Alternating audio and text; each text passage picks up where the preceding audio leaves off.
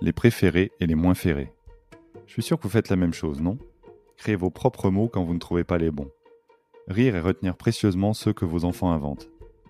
Parfois, ils pourraient même les soumettre à l'Académie française tellement ça semble simple et évident.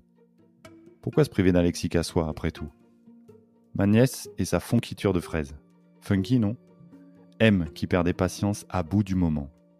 Elle qui a inventé plus petit que petit avec minuscro. Et un jour, on a eu besoin d'un contraire à préférer. Pas simple, hein?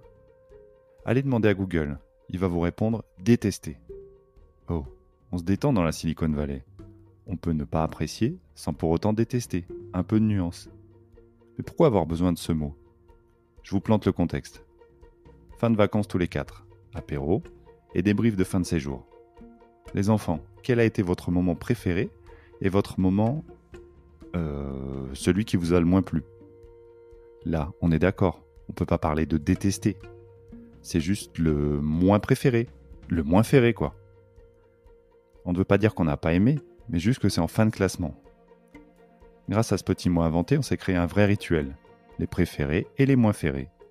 Le moment où on peut exprimer, sans jugement, sans justification, ce qui nous a plu et ce qui nous a moins plu.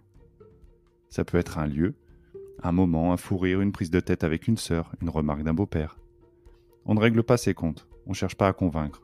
On s'exprime et on s'écoute.